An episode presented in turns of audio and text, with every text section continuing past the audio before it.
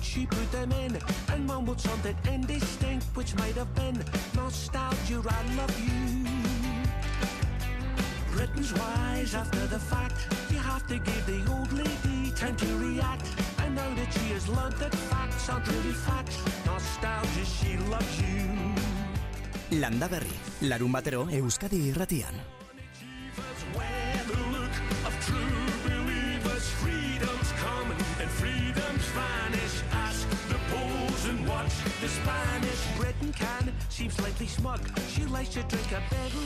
Eta bai, landaberrin azoketan ibiltzen oituak gaude, horregatik ezkara arrotz sentitu landakoko kaletan gora eta bera. Begiz jo ditugu Durangoko azokan gure unibertsorako moduko aleak, liburuak, antzerkia, filmak, beraz segituan aurkeztuko dizkizuegu. Eta handik agurtuko gaitu gaur Jakoba Errekondok ere, ilargi egutegi eta urteko lanen agenda hartuta, beste argitapen batzuekin batera, argiaren estanean, agian ikusi izango duzu egunotan, Baina nara baino lehen, landa berrirako eseriko da, Euskadi irratiak absent daddy's proof. Eta gaurko saioan bestalde, intxaurrondoak salbalitzaken tratamentuaren berri emango digu gabino muruak gabiriatik. Errezil sagarraren ekoizlea bera, ezagutuko duzu, eh? zuaitzen txertaketa aholkulari ere bai, intxaurrondoen gaitza ikertzen aritu dira gabeirian, eta sendatzeko bidea egon litekela aurreratu digu berak. Tratamentua badagoela egon horretarako, berehala horri buruzko azalpenak ere.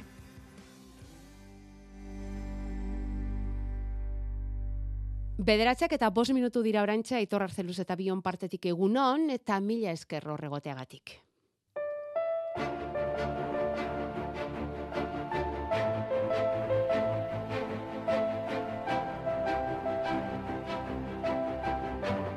Kaixo, egunon, ni Jokin Bergara eguren naiz, Eibartarra, herri horretan jaioa mila bederatzireun da larogeta malaugarren urtean, e, soziologia ikasketak egin nituen, eta azken urteak pasa ditut trantsizio ekologiko eta sozialari buruzko tesi bat egiten, eta aurkeztu dugu Iratzar Fundazioarekin eta txalaparta argitaletxarekin batera adaska lehorrak, talka ekosozialaren biharamon politikoak e, izenburua duen liburuska.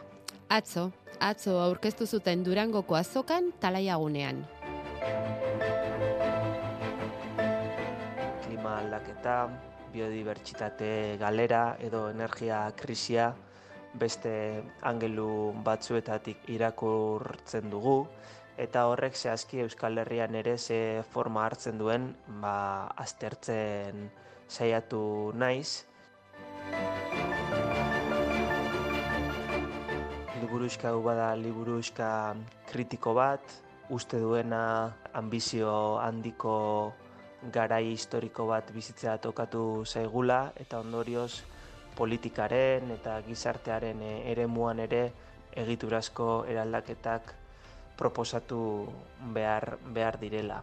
Bada liburu bat eskerreko pentsamenduarekin lotzen dena, errezetak proposatu gura dituena, ba, herri mugimenduek, sindikatuek, edo beste indar sozial batzuek ba, erabili ditzaten e, nolabaiteko birmoldaketa ekosozial bat posible izan dadin gure gizartean, eta apur bat saiatu naiz ba, argi pixka bat jartzen gai korapilatxu honetan. Azelera gailua sakoneraino sakatzen den koiuntura historiko berezi honetan beraz, muga finituak dituen planeta baten aurkako guda antzua deklaratzeaz gain, asko dira abiadura horri jarraitzeko gai ez diren pertsonak.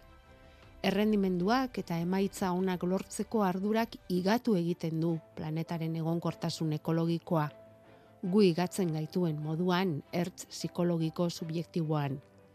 Gizarte bizitzak alako abiadura hartu du, ze gehiengo zabalak atzean nagatzen dituen tren azkarra bilakatu baita. Arazoa da, aireratu berri den hegazkinak bezala, geure gizarteek abiadura hori behar dutela egonkor mantentzeko. Kolpean gelditzeak lekarzken zailtasunen beldurrez, nahiago du aurrera ies egiten jarraitu nora garamatzan ondo ez dakigun bide itxu batean sartuta. Liburua gomendatuko nioke gai honetan interesa duen edon hori, non gauden eta zein arronka ditugun aurrean, e, bai sozialak eta bai politikoak pentsatu gura duen edon hori, eta baita ere eraldaketa sozialean e, dabiltzan eta sinesten duten pertsoneri. Eta baldin eta lortuko badugu klima krisia gelditzea eta nolabait ekonomia forma justuagoak e, garatzea, ba, ezinbestez jarri beharko dugu martxan eraldaketa ekosozialaren operazio zabal eta indartsu bat. Ariketa ez datza egoera kaotikoari utopia salbatzailea kontra jartzean egitura narratibo simplegia litzateke hori. Ariketa da, kapitalismoari txiki geratu zaiun munduan, aro horren agortzearen aurrean zer bide zabaldu daitezken irudikatzen saiatzea. Bidezidor berrien aukera beti prekarioa iradokitzea. Berregituratze kulturalerako baldintza narratiboak ipintzea. Analizirako zorrotz eta aterabiderako sortzaile errezeta horrekin lortu dira historia sozial eta politikoan gauzarik ederrenak. Eun horri aldetako liburua, txalapartak argitaratua eta jokin bergarak berak aurkeztua landa berrirako. Liburua kontrazalean dioen bezala, liburu honek krisi ekologikoaren gaineko analizi politiko eta sozialetik arago ateak zabaldu nahi dizkio soilik lur kolektiboetan loratzen diren, itxaropenari. Eta txalapartak igorri eta gaur gain begiratu dugun liburu hau, gorde egingo dugu, gabonetako opari sortarako. Ze badaukagu asmoa, sorta pare bat bederen zozketatzeko aurtengo gabon hauetan urtearen amaierako landa berriko zaioetan.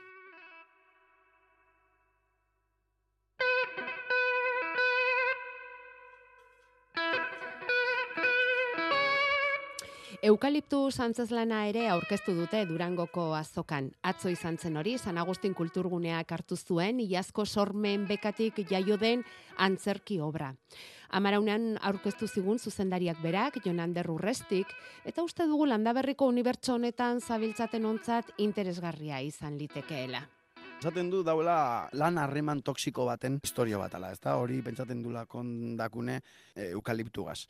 Orduen, ba, saiatzen gara, espliketen alde batetik bai modu historiko baten, zelan, zelan heldu zan e, eukaliptu euskal derrire, zertarako erabili izan, ze harren mandakun gaur egun bebai, ze, ze kontsumen mai edakun eukaliptuna, ze oso kontsumo altu dako uh eukaliptuna, errez da, erreza da zati eguduz basuek, e, baso umelez beteta, bai e, gero papel asko kontsumitzen du, e, kartoi asko kontsumitzen du, orduen, ba bueno, e, saiatzen gara eukaliptu ninguruen duen dausen gatazka gehienak plazaratzen modu e, konfliktibo baten publikuntzat, hau da, e, benetan sortzi, ui, ni non nau, ni, ni zer nahi, aiba, nik hau itzen dut, bai, nik hau gudot, aiba, non dau nire kontra esan ez da. antzerki lan hau sortzeko basozain, teknikari, baserritar eta landaguneko bizilagunekin ikerketa burutu du Jonander Errastik eta hor jakin dute zergatik diren Bizkaian Euskal Herriko eukaliptadirik handienak. Hori be ikasi du, eh, ez genek igun zeitzik eta proiektu honetan kontura, bueno, konta oskoien, ze aditu ezberdin asko basegon gara, eta bebai landare mutako jente asko baselkarrezketak itzen, eta mm, Antza, e, momentu baten, ba, gorakada pasazanien, e, Gipuzkoan be landatu zen, bai etorzan isoste gigante batzuk eta eukaliptu egin zabin txikitu. Orduen, Gipuzkoak manteni duza dauen apurbet, pinuen e, kudeak etie, eta bizkaian geratu zen gehiago, ze bizkaia apurbet epela edalez mm. klimatologikoki, ba, eukaliptu e, oso leku apropos bat, humedade asko dau, e, kostie oso urre dau, orduan epeltasune mantentzen da, eta bai Euskal Herriko paisajiek, oza, Euskal Herriko bizkaie eta ametik azten mazaran, eta basu zen kotzien galizirarte, e, eukaliptuak ez ikusteko eremu bakarra tunelak diaz, zebeste dana, jositxe dago. Eukaliptoen ekoizpenean dauden edo ikus daitezkeen eta dituzten kontraesanak taularatu eta ikuslea bere postura hartzera behartuko duen antzezlana da eukaliptus. Durango aurkeztua atzo esan dugun bezala eta hurrengo emanaldia aulestin izango da urtarrilaren emeretzian. hogeita batean antzuolan, hogeita bostean lesakan, eta hortik aurrera Euskal Herriko beste hogeiren bat herritan bai emango dute 2000 eta hogeita lauko urrira bitartean.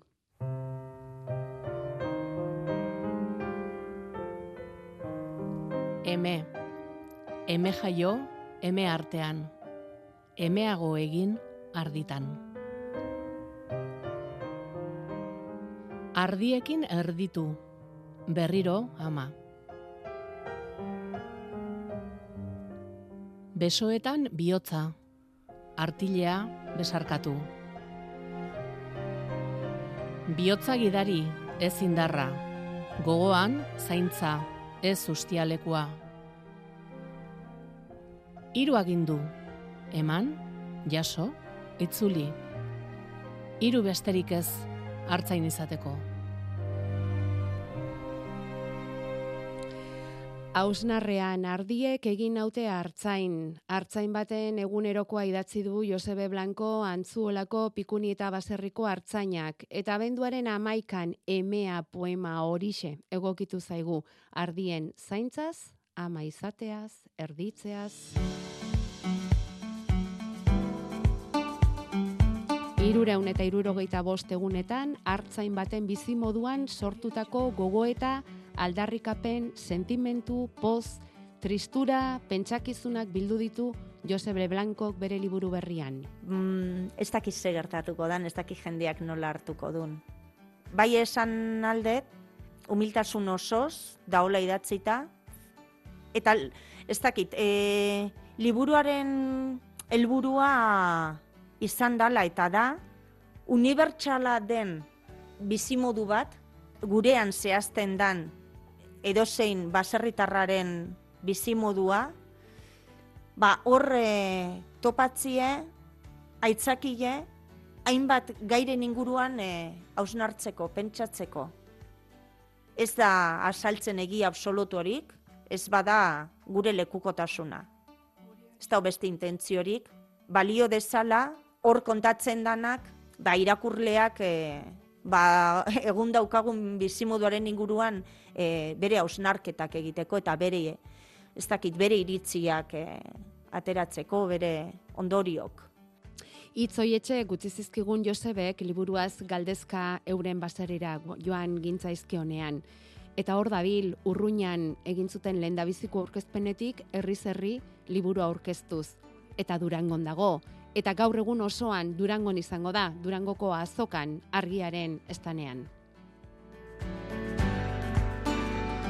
Landako guneko talaian, mendi bilbidei buruzko beste liburu bat ere aurkeztuko dute gaur, aiako harria, parke naturala eta jaizkibel. Sua edizioen barruan berrogeita amabosgarren alea izango da, eta hori Mikel Arrizabalagak ondu du, Euskara utzean gainera, eta Euskaraz lehenik, gero etorriko da erderazko alea.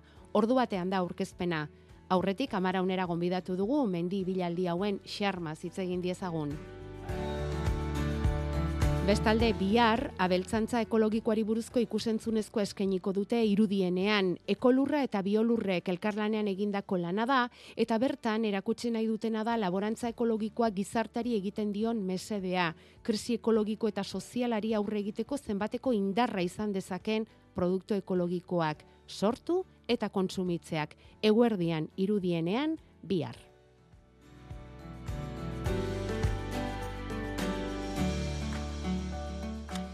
Eta Durango, hori izango da Jakoba Errekondorekin izango dugun lotura, eh? Laster batean agurtuko dugu eta zuen galdera eta ekarpenak astero bezala xe baina gaur Durangotik erantzungo dizkigu Jakoba Errekondok landa berrin. Landa berri. Larun batero, Euskadi irratian.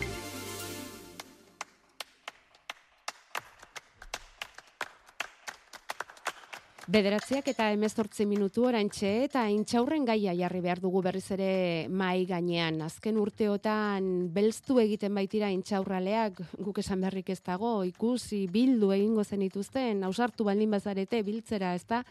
Oso gutxi geratzen dira jateko moduan, bai behintzat Euskal Herriko iparri aldean diren lurretan. Orain aste batzuk Jakoba Errekondok esan zigun laster izango ginela eremu hoietan kasi intxaurrondori gabe.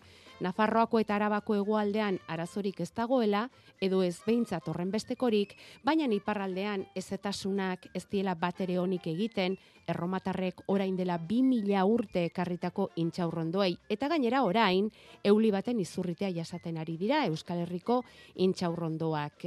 Ragoletiz kompleta deitutako eulia da. Eta horren aurrean, Gabirian ikerketa egin dute bertako intxaurrondoetan gertatzen dena aztertuz. Eta Gabinio murua ibili da beste batzuen artean burubelarri lan horretan. Gabiriako errezil sagar ekoizlea bera eta zuaitzen txertaketan ere aholkulari dabilena. Bere usterako gaitza sortzen duena eulia izateak badu irten bidea. Kontuan izan behar dugu, euli batek eragiten digula. Hau ez dela gaiz bat.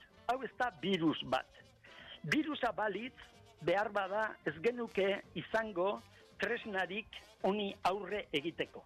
Virusa balitz. Baina euli bat besterik ez da.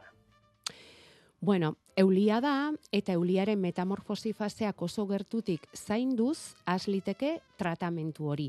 Feromonak prest izan, gabino muruak ekain aldera jarriko lituzke feromena hoiek e, txaurrondoetan, euliak hoiek antzeman ahal izateko erabiliko lituzke, eta horrela ekain aldera e, egin hori egin eta euli hoiek atzemandakoan, bost egun izango genituzke euli hoiek akabatzeko tratamentua aplikatzeko. Eta hori egon badago muruaren ustez. Espinosat, badago ekologikoan produktu bat, oso oso da, oso eraginkorra da, oso garestia da, eta izena du espintor lau zortzi zero, eta ekologikoan dagoen produktorik eraginkorrena da, onartu digu garesti xamarra dela, baina produktu ekologiko hori aplikatzea izango litzatekela bere ustez irten bidea. Eta hori osatzeko, beste aukera bat badago, fauna auxiliar. Zer da fauna auxiliar? Olioa, kasu honetan. Hiru bost astera, arroiek lurrera erortzen dira. Orduan, olioak baldin badauzkagu azpian, olioak astarrika egiten dute.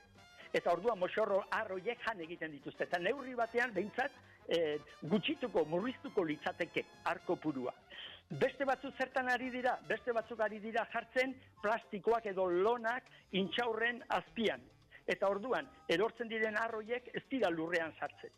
beraz lehendabizi euria, eulia atzeman beharko litzateke, gero euliaren tratamentu egin, eta intxaurraren azalean gelditzen den arrori lurrera erortzen denean hori biltzeko, ba, olioak edo plastikoa da berak proposatzen duena, eta beraz hortik eulirik elitzateke gehiago sortuko. Hemen sortzen den galdera ordea da nola aplikautu intxaurrondoari hainbeste metroko luzera duen zuaitzari berak aipatu duen insektizida hori. Bizkarreko motxilarekin, amabi amabos metrora ez dala isirtzen, is, e, iristen insettizidarik. Hori ga- garbi izan behar dugu.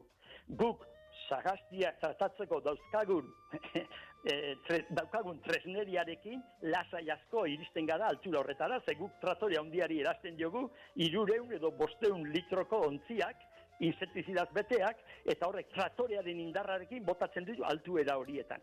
Ta, guk horrela tratatzen ditugu, jakina, tratoreekin. Bestela, intxaurrondoa kimatu. Kimatu egin beharko genuke hori da gabino muruaren aholkua. Guari baldin bagara esaten intxaurrondoak ez direla inausi behar, ez direla inausi behar da bere horretan utzi behar ditugula azten da, azten da, azten, e, ez dako agu zer eginik. Bukatu da.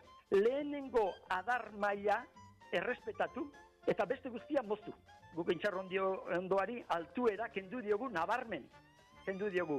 E, e, intxaurrondoa eiartuko da hori egiten baldin badugu. Nik jerten ikastaro asko egin ditut. Eta deitzen diotean, ondotan hori egiten dute. Beti utzi barzaio adar bat. Tirasabiak deitzen diote. Hau da, izerdia gora bera ibiltzeko baldin badauka adartxoren bat, berez eluke eiartu behar. Baina nik ez du probarik egin. Berak ez du probarik egin, baina eta hori leial esan digu, baina intxaurrondoa botatzea baino, hobeto iruditzen zaio, pare bat alerekin behintzat proba hori egitea. Inaustea eta zuaitzaren altuera jeitsi ondoren insektizida aplikatu ahal izatea. Zuetako inork beste aholkurik balu edo intxaurronduen gaiari lotutako azalpenen bat eman edo eskatu nahiko baligu, badakizue, WhatsApp hemen daukagu, 6 zortzi zortzi, 666 000 zenbakiduna, honezkero badakizue. Eta bestela telefonoa ere bai, bederatzi lau iru, 0 bat, bibi, 00, zuzeneko telefonoa. Eta intxaurrondo eta intxaurrei buruzko informazio interesgarria zabalduko dute ziurrenik, datorren larun batean, hiri berrin, oliten dagoen eno zentrumen, hain zuzen ere, ze antxe egingo dute abenduaren amabostean, Nafarroako intxaurraren dastaketa. Larun batean ez ostiralean, abenduaren amabosta ostirala baita. Intxaurren dastaketa egingo dute, reino gurmetek antolatuta, eta hor Nafarroako intxaurraren inguruko azalpenak emango dituzte.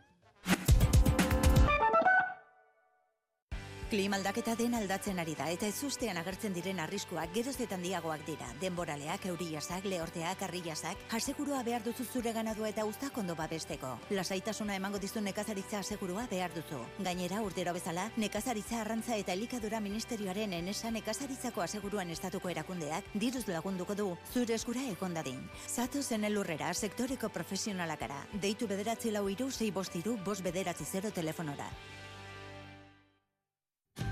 Baserritik zuretzat, zentzuzko merkataritza. Ezagutu Euskal Herriko bidezko merkataritzaren lehenengo ekimena.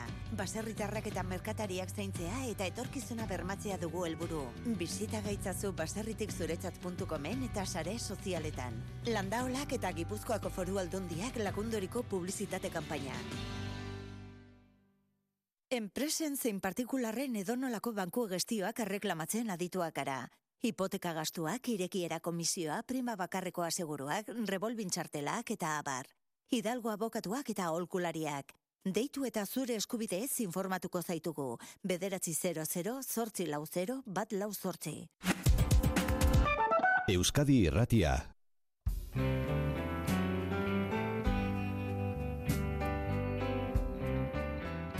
Landa Berri, Jakoba Errekondo.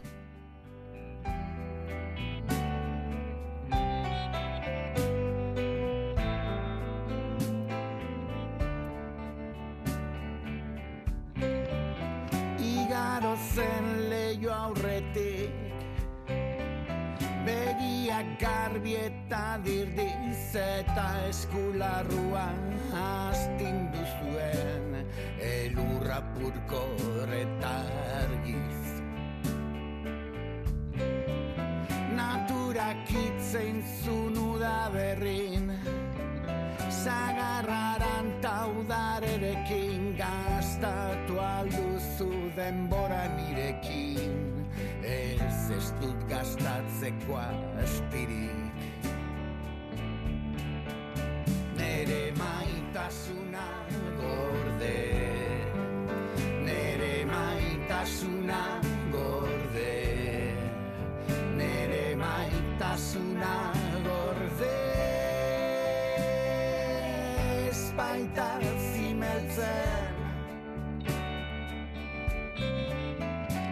Bederatziak eta hogeita zazpi minutu dira orantxe alde honetara dena berdin dago, WhatsAppa beti bezala laguntzeko daukagu, zuen mesuak jaso zari da, laranjondo bati buruzkoa izan da. Jaso dugun azkena, 6 zortzi zortzi, 666 zenbakia hortxe daukagu, aitor arzeluz beti adi dago telefonoak noioko, bederatzi lau iru, 0 bat, bibi 00, e, landa berrin zuzenean sartzeko, alde honetara dena berdin dago, baina beste alde horretan Durango daukagu.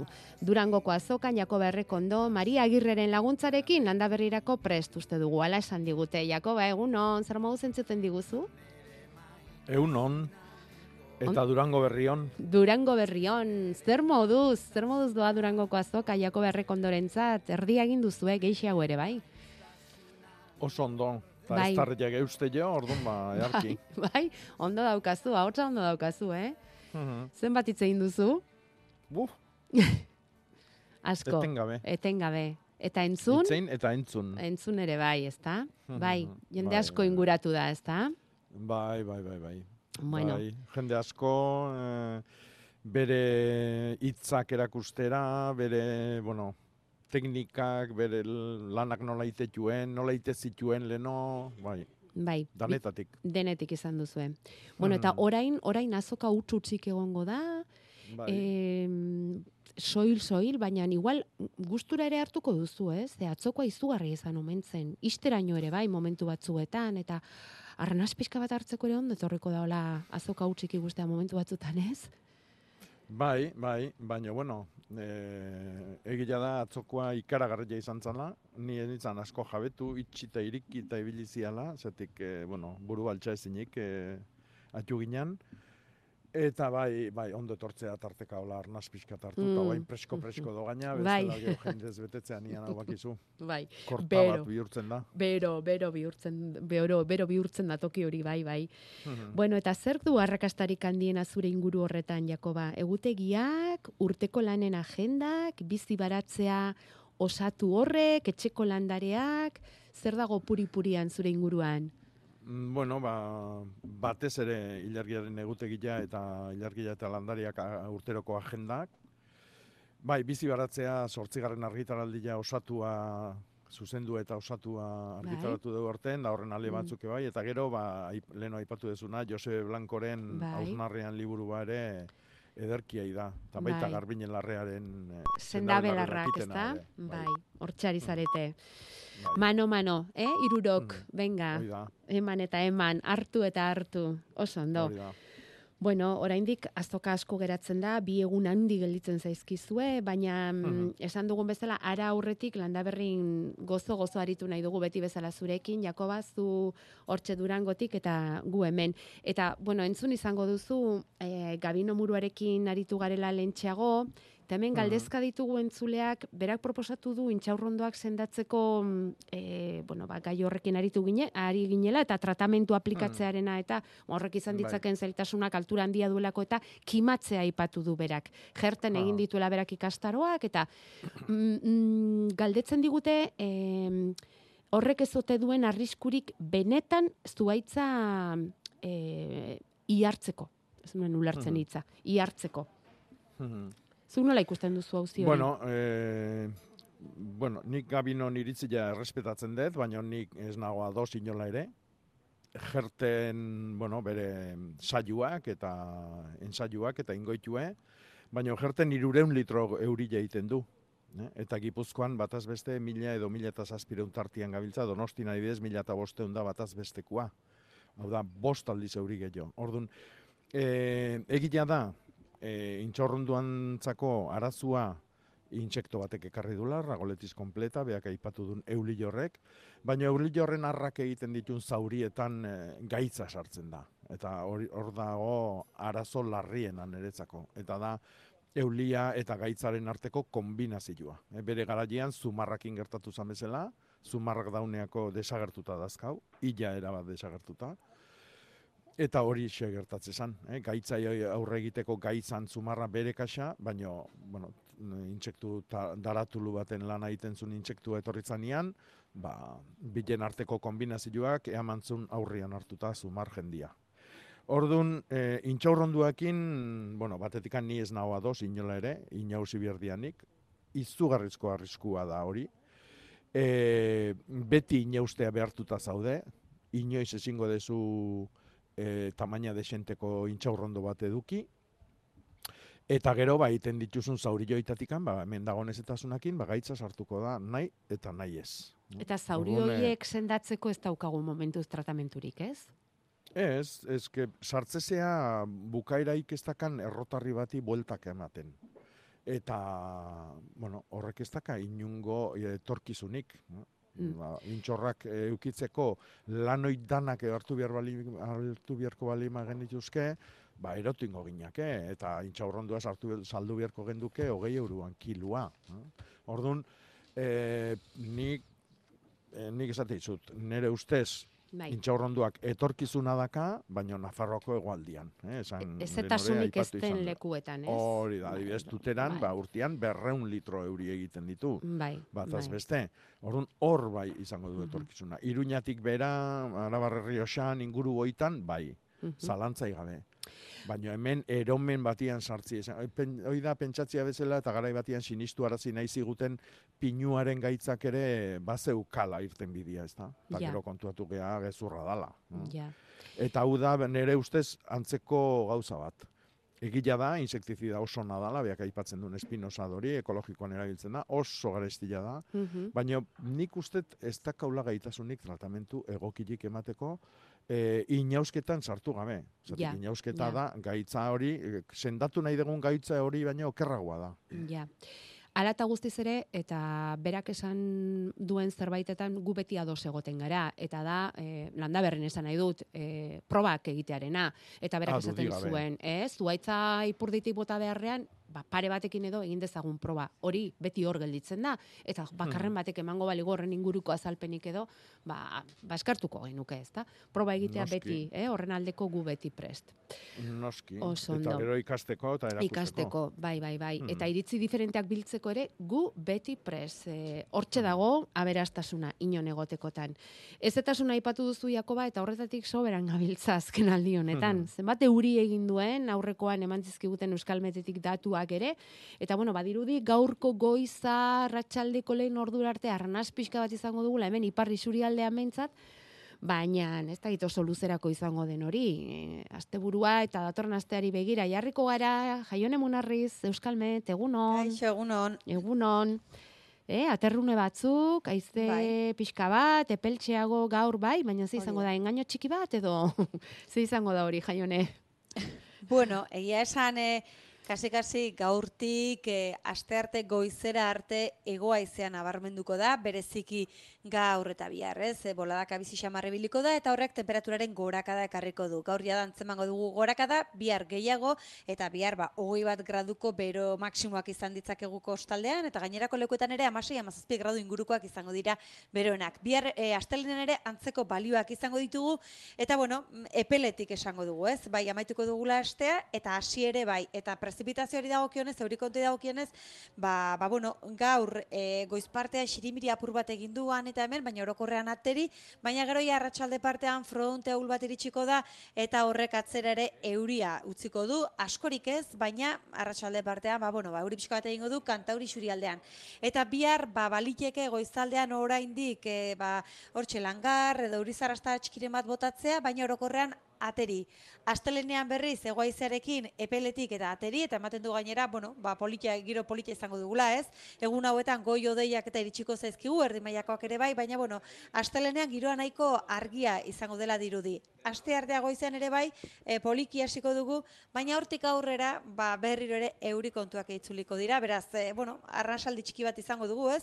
Gaurte arratsaldean euria egingo den arren, ba bueno, bi arretzi nahiko ondo, baina gero ja aste arte arratsaldetik aurrera euritara joko luke eta hortxe ba, aste arte arratsaldea, aste azken osteguna ba, ba, ba, euritik eta temperaturaren jaitsiera ere nabarmena izango da. Ez hasi astea esandakoa 16 hogei gradu arteko balioekin hasiko dugu maksimoekin eta aldiz aste azkenetik aurrera ba, ba bueno, kostaldean 12, 13 graduren bueltan eta barnealdean ba 10 graduren ingurukoak izango lirateke beroenak. Eta eta gero ja asteburuari begira litekeena da ostiraletik aurrera ba antizikloia berriro ere ba bueno, atinko eh, sartzea eta giroa egonkortu ze joatea eta momentuz ematen du urrengo asteburua ba lehorretik etorriko litzatekela. Beraz, aste azkenean markatu duztu, ezta? Hor tarte bat. Ordura arte epel aterixeago, handik aurrera euri gehiago. Hor Bai, aste arte arratsaldetik aurrera. Arratsaldetik aurrera. Aste azkenan ilargi berria daukagu eta ostegunean hilgoran sartuko gara eta aste azkenean Santa Lutzi daukagu, ez daukagu hori aztuta. Jaione Munarriz, mila esker. Vale, zuei. Asteburu ona pasa. berdin.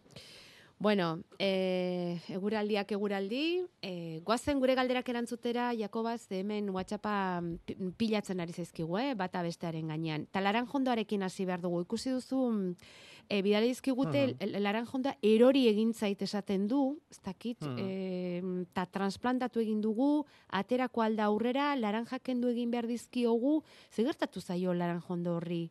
Ipurdeitik hau bai dagoela aterata, ez? Bai, horrek bultzaizo handi bat izan du. Aiziana, o ez dakiu Bai, zeina oso bai, ondo. Ez, du, bai. ez da argitzen galderan.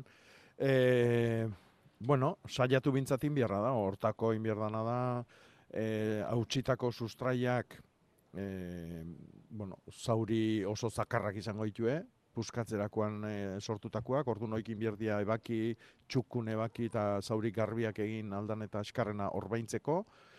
Eta gero em, gaina adaburu ba murriztu inbiar dugu, eh? nahi eta nahi ez. Orduan frutak kendu, hori lehenengoa, eta gero ostagiare kendu inbiarko dio, ba, zati handi batian.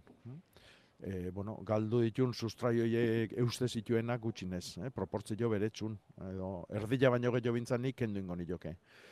Ondo e, esolakin eta ondo lotu, zutik e, eusteko, eta gero datorren urtia izango da kakua. Eh? Orduan hor, e, udaberri udara guztin, ureztatu beharko dugu maiz, ostagia bea ere busti, ez dedin e, lehortu eta ilartu, eta gero ba, a ber, ze gertatzean, ze, ze mouzko urtia datorkigun olakuantzako. Ja. Be, ederra dago bestela, eh? Oso ederra Mhm. dago, pena ematen du. Horrela, Bai. aizeak bota du esaten du. Hmm. Aizeak bota duela esaten du. Ze Bai, pena ematen bai. duen horrela ikusteak. Bueno, ba, ea, Hmm. poliki poliki eta laguntzarekin lortzen duzuen. E, lesakatik idatzi digute esan ez aurten lendabiziko aldiz, Jakoba, kardoa jarri dutela. Eta hori noiz Hmm. bildu behar den. Mira, orain txerialiko izut argazkia, eta ikusiko duzu ze, dotorea dagoen kardo hori. Ea noiz Mhm. bildu litekeen galdetzen dute. Mhm. Bueno, kardua e, gustatzen zaigu zurituta jatia, hemen e, garbi ikusten da, azpi, azpi guztia bilduta daukate, eta ordun ba, zuritu egiten da, ba, eskarolakin egiten dugun bezala, letxuakin, bai. edo apiluakin. hm? Bai? Zuritze horrek egiten duna da bere mikastasun puntu hoi e, gozatu, eta e, baitare gurilagoa gelditzen da ostuan zorten hoi, ez? Karduai zortena jate zaio. Mhm. E, hemendik atzean nahi dunian, eh? iriki eta ondo zurituta balima dago, ba, beraiak nahi dunian. eh? Eta horri adarrak enduko zaizkio nahi edo osorik ez daterako noski, ez? Oso osorik ateratzen da, bai, bai, bai. eh? Genialian oso osorik ateratzen da, Ah. ostuan muturrak e, moztu iten zaskio eta txortena bakarrik e, jaten da. En, ikusi, nahikoa zurituta da on, eta gero, ba, pentsatu behar du beti, hotza pasatziak e, barazki hauei beste gozo puntu bat eranzten dile. Ne? Azak adibidez beti fama izan dute oletako azak ba horretik ez ba izotza hundik itetun toki batian gozatu egiten dira azukre puntu hobia hartzen dute Ah, bai, hotzagatik. bai porruk bai Mm. bai hotzagatikan Mhm. Ordun ba nahi bali dute ba bi hiru izotz pasa arte utzi beri hortan Hemendikan eta mm, urtarrilan bukaera arte nahi da nian jan dezakete hori. E, arrisku badao eta da e, biltzeko jarri dugun paper edo karton hortan barrun ba, barraskiluak edo bariak sartzia eta noski haiek ere gozotik jaten aitzia. Baino hoi estan bitartian ba lasai utzi dezakete edo segituan jan. Ados. Hori kardoari buruz. Eta hemen Bai. beste batzuk daukate, babarruna egon den lekuan borraja. Bertan Mhm. jaioa. Bai. Nola jaiotzen da ba? Bueno, ba, hori landare guztin estrategia da, e, asiak zabaltzia, ba, aldan eta lur gehiena kolonizatzeko eta bere espeziari emateko eta bere kastari. Eta, bueno, gu oituta gaude, adibidez, babarruna da egon dantokin, gu babarrun aldiak jaso egiten ditugu, baina beri hortan utziko bagenduke, ba, babarrunoik zabalduko lirateke, eta babarruna handa hemen hasiko litzake azaltzen. Bai. Eta borrajako ixe egiten du. E, Aha. hazi, ugari ematen du, aiziak banatzen ditu, txorik, e, intsektuek eta bar, eta bar. Eta orduan, ba, borraja bat jarri dezuntokin, e, etorkizunean pentsatu, han hemen nun nahi borraja azaltzen hasiko zaizula. Aha. Eta horixe da. Horixe da gertatu zaiena. Eta mm, euren da. galdera da, ea udaberrian beste zerbait egin bitartean, utzi hotelitezken edo ateratzea komeni den. Ni beri hortan utziko nuke. Eta jan, ez, gero, momentu iristen Bai, denean, ez? Hoixe. Probetxu Mm. ateratzeko, ez da? Ba, ba, bai, bai. Eta e, zeunetan noiz landu behar duten lur hori, ba, baita loreture ingo da, eta zik zabalduko ditu. Gero eta gero. Edo loria daudenian kendu, Mhm. loria, bueno, oso oso ona da erlentzako, oso ona. Bale, oso ondo. Eta e, kuiak biltzeko garaiona da hau, Jakoba? Kalabazak biltzeko garaiona da? E, bai, oso ona. Abenduko hilberan gaude, ez?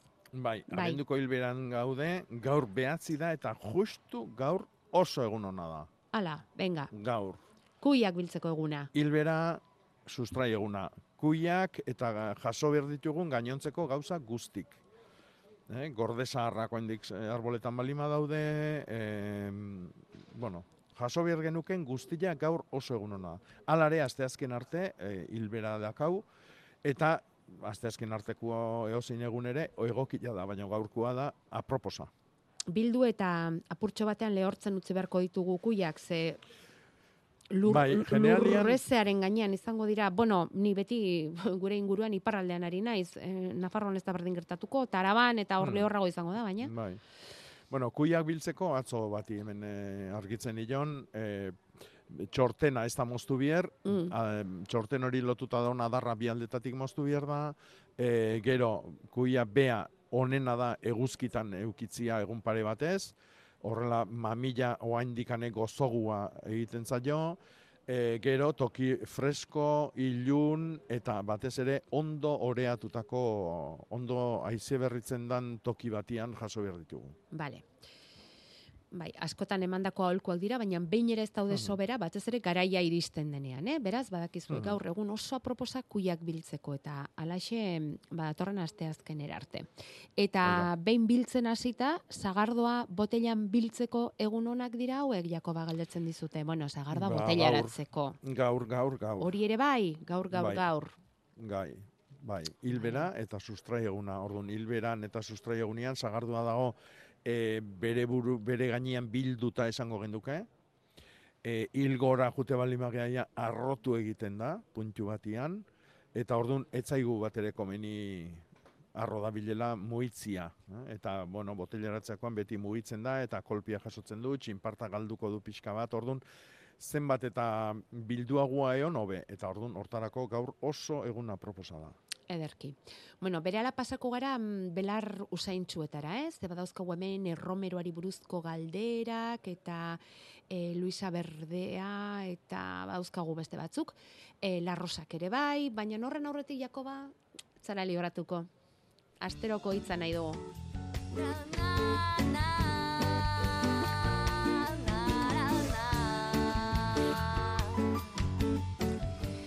Landako gunean hiru ordu laurden barru irekiko da Durangoko azokaren gaur laugarren eguna eta antxe oraindik ere azoka esnatzen ari den une horretan Jakoba Errekondo Euskadi Irratiko mailan eserita gure galderak eta zuen zalantzak eta guztia azaltzen eta gu beti bezala eskean hitza igual hortxe Durangon jaso duzun hitzen batekarriko diguzu gaur. Hmm. Ez, Ez? aspaldi jasotakoa dakarkit, eta gaina ikeragarri gustatzen zaitena eta ja, ebantxe esango dizut arrazoia. Hitza da mileka. Lek, Mileka. mileka. Mileka. Mileka, bai. Mileka. Eta vale. milekak esan nahi du hartua. Hartua, e, Euskal Herrin ibiltzen dian ijituen hizkuntzan. Ah, E, Bai. ba, batez ere iparraldetik dator, baino ijituak eta erabilitako hitza hartua esateko, mileka. mileka. Hmm. Lekarekin ze ikusirik eukiko ote du horrek? Uf, hoi ja eh? besten batek esan beharko digu. Hortaraino ez gara iritsiko, eh? Bale. Hori da. Ah, ba, eskerrik asko, eh? E, Mhm. e- erromanieraz izango da? Nijitoen hizkuntza, Mm. erromaniera? Esan, ez da? Bueno, nola esan? mileka, mileka. Bueno, zuzen bai. zuzenean jarriko dugu gure iztegian hartoa esateko beste sinonimo bat. Ados, bueno, eta gero, esan dizut ba, mm, e, usaindunak e, jarri behar genituela landa berrin. Erromero adarrekin landare berriak lortu nahi ditu entzule honek, eta Hmm. nahiko luke jakin hori nola aizeak apurtu ditu eta txintxilika dauzka. Hmm. Bueno, berez, ez da inolare okila urte saso jau erromeruan aldaskak e, sortzeko. E, egokina izango litzake moztu eta saiatu aber suertia dezun. Orduan, e, urte bete baino geixioko adarrak erabiltzen dira, hau da, ez era bat egur, egur gogorra sortu duten adarrak, baizik eta hor tartian daudenak, sustraiak emateko eh, erresagoa dutelako. E, orduan, adarroi moztu, ostua punta makarrik utzi, sortzi hamar bat osto, eta gainuntzekoan lurrian sartu. eta lagundu dilistekin edo sahatxan azalakin egindako hormon, hormonan urakin e, ureztatuz. Toki fresko batian, eguzkitan ez euki, ez da ere etxe barruko beruan, baino babesian bai. Eta sorte hon. Sahatzaren azalarekin. Normalian, bai, hau normalian egin beharko genuke udaran, e, udaranen hasieran edo udararen bukaeran. Maiatza ekainian edo irailian. tokitan daude, baina bueno, zer egingo Mm. diogu, balen esan duguna, probak egin behar dira, esperimentuak egin da. behar dira, eta galdu ez duzu ezer galduko, okerrena ere lehen bezala txu geldituko zara, beraz, saiatu. E, Luisa Belarra egin nahi dutena da inausi, Jakoba, eta larrosak ere Mm. bai. Noiz Bai. eta nola egin da galdera. Bueno, Luisa Belarra inausizkeo ilartu egiten da adarroi. E, oso, oso, oso, oso moko fina da Luisa Belarra. E, ez da eozin tokitan bizitzen, hemen mm, oso toki babesak bihar izaten ditu, e, kontuatze bali maseate, ba, Euskal Herrian egoaldera jute bali magia ez tezu topatuko, negu hotzak itetuen tokitan, inunez. Eta oso oso sentibera da inausketarekiko.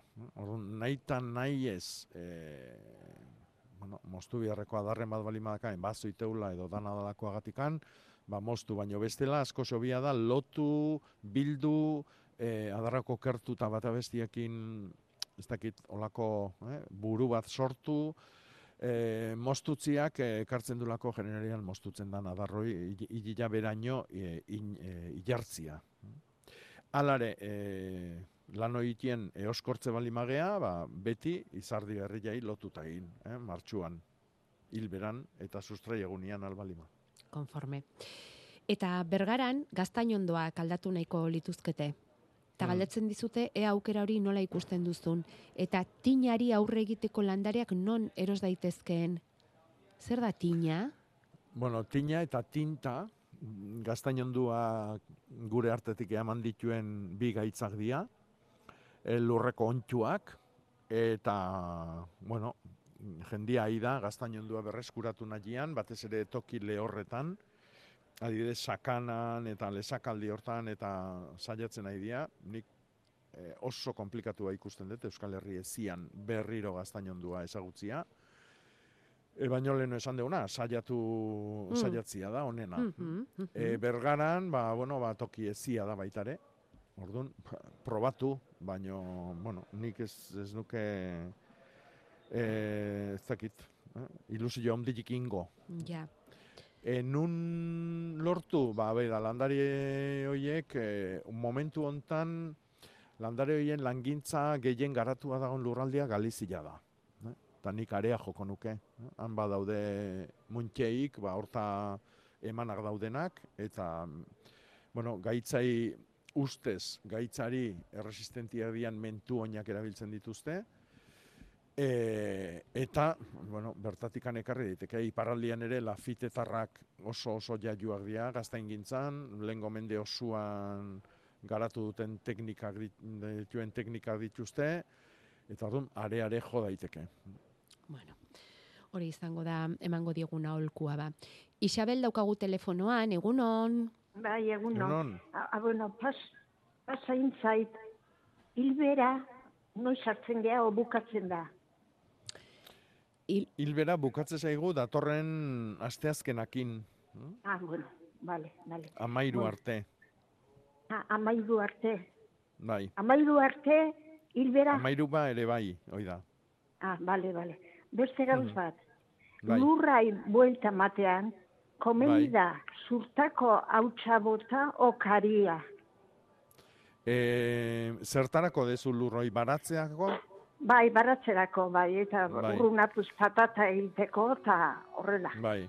Bueno, zurtako hautsa oso ona da. Zurtako Baina noiz hautsa... bota, noiz bota, Eh, buelta matean, buelta mandareo. Eh, nik aurretik botako nuke eta beri hortan utzi.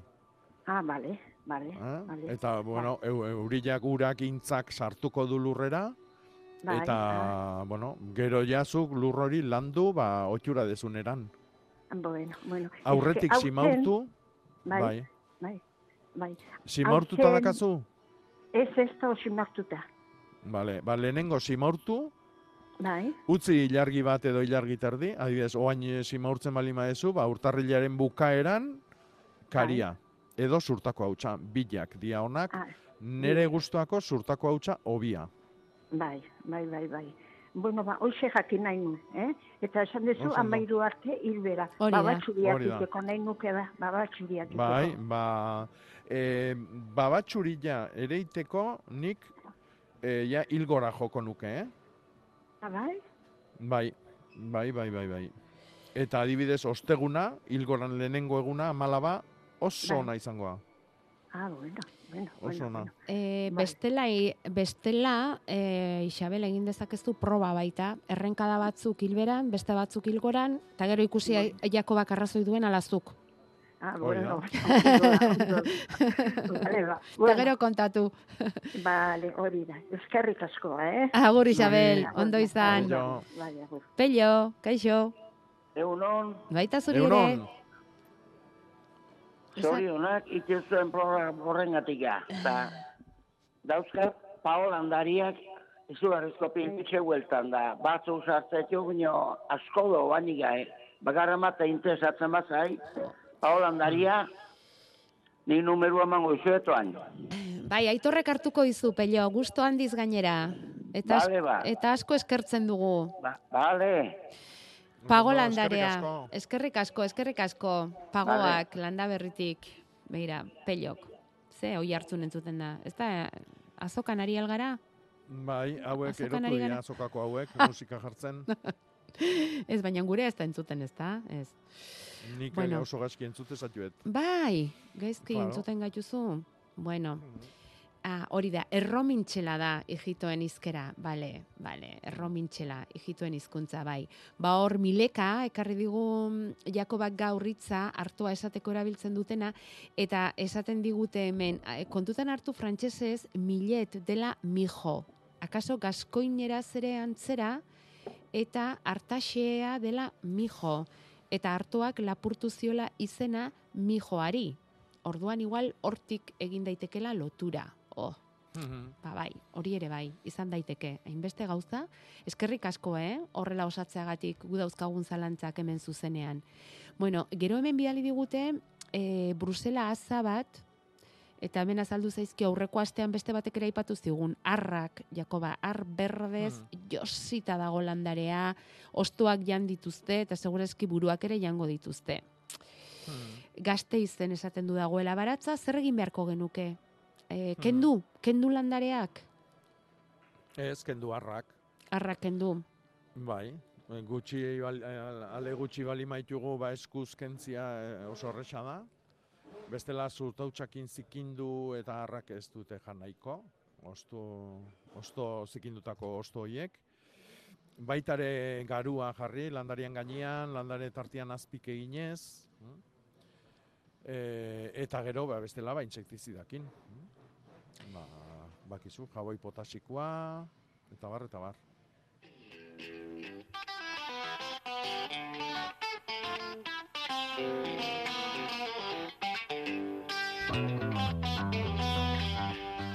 Egutegia eskuetan eta landa berrin jaso ditugun deialdiak begi aurrean ditugula, ondorengo egunetarako proposamen batzuk egin nahi dizkizuegu saioa amaitzeko.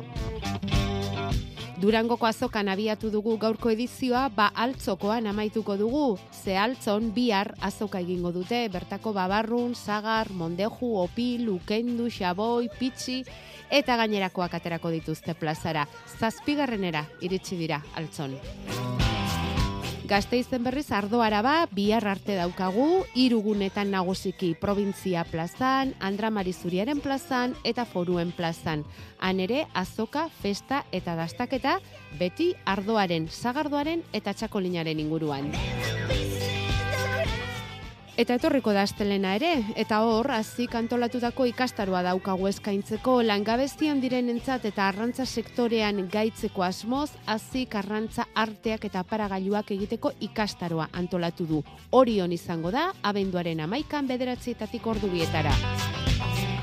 Ene eta enbak berriz, aragi sektorean diarduten abeltzainentzako prestatu dituzten bilera informatiboetan azkena eskainiko dute astelenean berean. Bergaran izango da nekazal buleguan arratsaldeko lauretan, abenduaren amaikan astelenean.